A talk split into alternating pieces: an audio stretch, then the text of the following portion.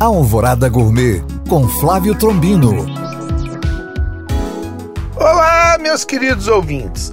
Muitos me perguntam qual a melhor forma de preparar carne. Eu adoro preparar grelhada na brasa, mas nem sempre temos tempo e disponibilidade de acender a churrasqueira e todos os preparativos do churrasco. Aí temos a opção das panelas, mas temos que ficar atentos a alguns detalhes. O primeiro deles, a escolha da panela. A panela ideal é uma panela mais grossa. As panelas muito finas perdem temperatura muito rápido. E no caso da carne, que sua composição tem muita água, ao entrar em contato com a temperatura alta, tende a soltar essa água e, se a panela não manter calor, passa a cozinhar a carne, não fazendo aquela crosta dourada, segurando os sucos dentro dela e ficando dura. As panelas de ferro são ótimas, mas mesmo assim, não colocar muitas carnes juntas de uma só vez. Outra dica: se a carne não tiver muita gordura,